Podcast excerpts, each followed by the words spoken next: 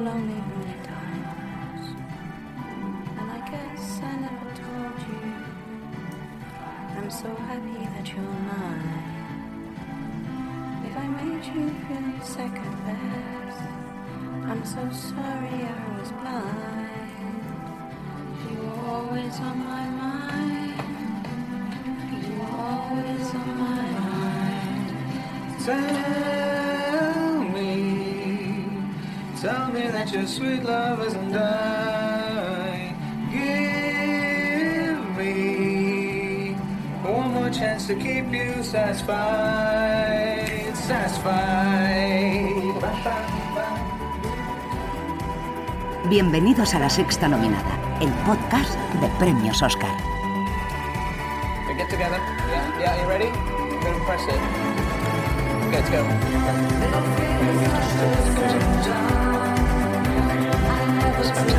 Merry Christmas. Merry Christmas.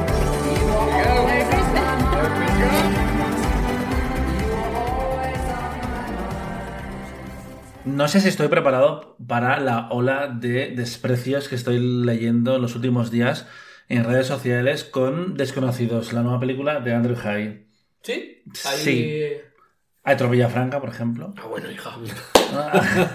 Pero hay más gente, hay más gente que eh, Pero tú te vas a la cuenta de Fuertecito y ahí ya tienes toda la compensación. Ya no. Eh, que a tope, a tope con Pedro. Nos ha encantado los, los dos la película. Pero es que me da un poco de rabia. Pero al mismo tiempo no me importa. Porque las cosas que a ellos no les gustan son lo que me gusta a mí de la película. Eh, Es como las películas de James Cameron. Sí, Cuando yo discuto sobre el cine de James Cameron es como, sí, sí, si todo lo que tú detestas de la película es lo que a mí me encanta de la película. absolutamente. Vamos a hablar con spoilers de desconocidos porque es muy difícil eh, hacerlo de otra forma. Y por favor, os invitamos a que vayáis a verla en el cine porque Disney necesita vuestro dinero. No, no realmente no, pero sí las ficciones LGTB, eh, como esta. Y de autor. Y de autor, y, y de Paul Mescal, que no trabaja. Yo fui a verla y que va a hacer de maricón otra vez en una película con Josh O'Connor. Calla, que es que eh, mm, tengo muchas ganas de ver esa, esa película que se llama The History of Sound con el director de Living, Oliver Hermanus, y que me contó bastantes cosas cuando estuvo en San Sebastián con la película. Y tengo muchas ganas. Aunque ser una historia de amor, pero creo que es una historia de amor sobre gente que se da cuenta que estaba enamorada años después. Whatever that means, ¿vale? Queerbaiting, Paul Mezcal. Pero lo vamos a ver. La Jacob Elordi Bueno, tiene que estar eh, en llamas. Paul Mescal dijo en una entrevista en una alfombra roja que no hay que presuponer nada, ¿no? Ya. eh, no pasa nada, es- eres heterosexual. No pasa nada. ¿Vale? Mira, yo soy incapaz de, de procesar eh, ese cuerpo y esa cara. O sea, que da igual qué orientación sexual tenga. Porque, Porque yo en cualquier momento. no lo vas a tocar Nunca lo voy a tocar ni lo voy a ver, pero si, me- si estuviera en persona delante de él, simplemente me quedaría paralizado.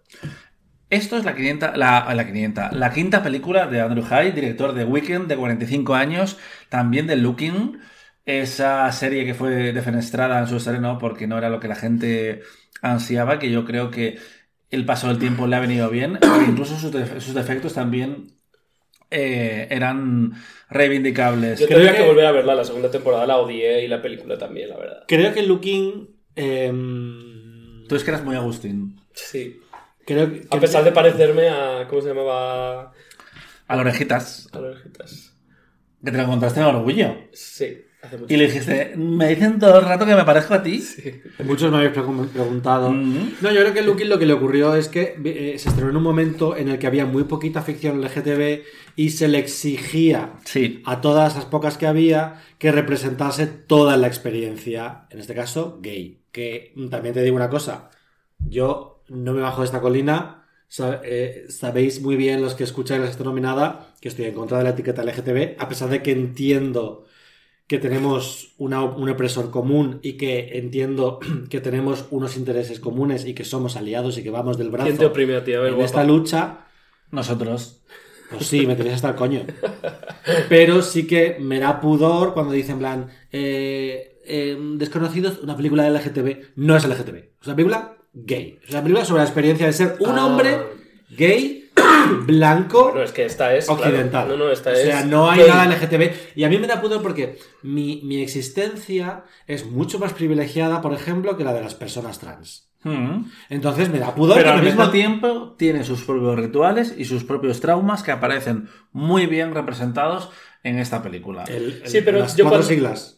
No, no, la gay. Yo- Es- La gay. Esta es una película... Veo, cuando veo Veneno, por ejemplo, cuando veo ficciones sobre personas trans que no me tocan nada, eh, o sobre lesbianas, también me emociona de alguna forma y también me toca de alguna forma, quizá porque es verdad que cada, cada, cada sigla tiene su experiencia concreta, pero tenemos cosas que confluyen, desde luego una otredad y una cosa que nos, eh, que nos eh, diferencia de, de, de- lo, de lo normativo.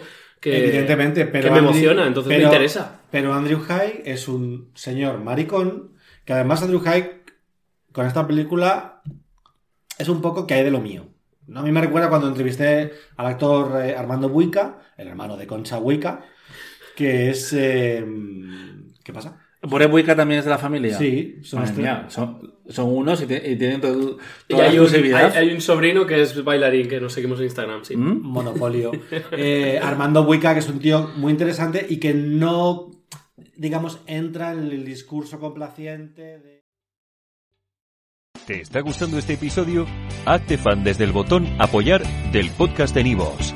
Elige tu aportación y podrás escuchar este y el resto de sus episodios extra. Además, ayudarás a su productor a seguir creando contenido con la misma pasión y dedicación.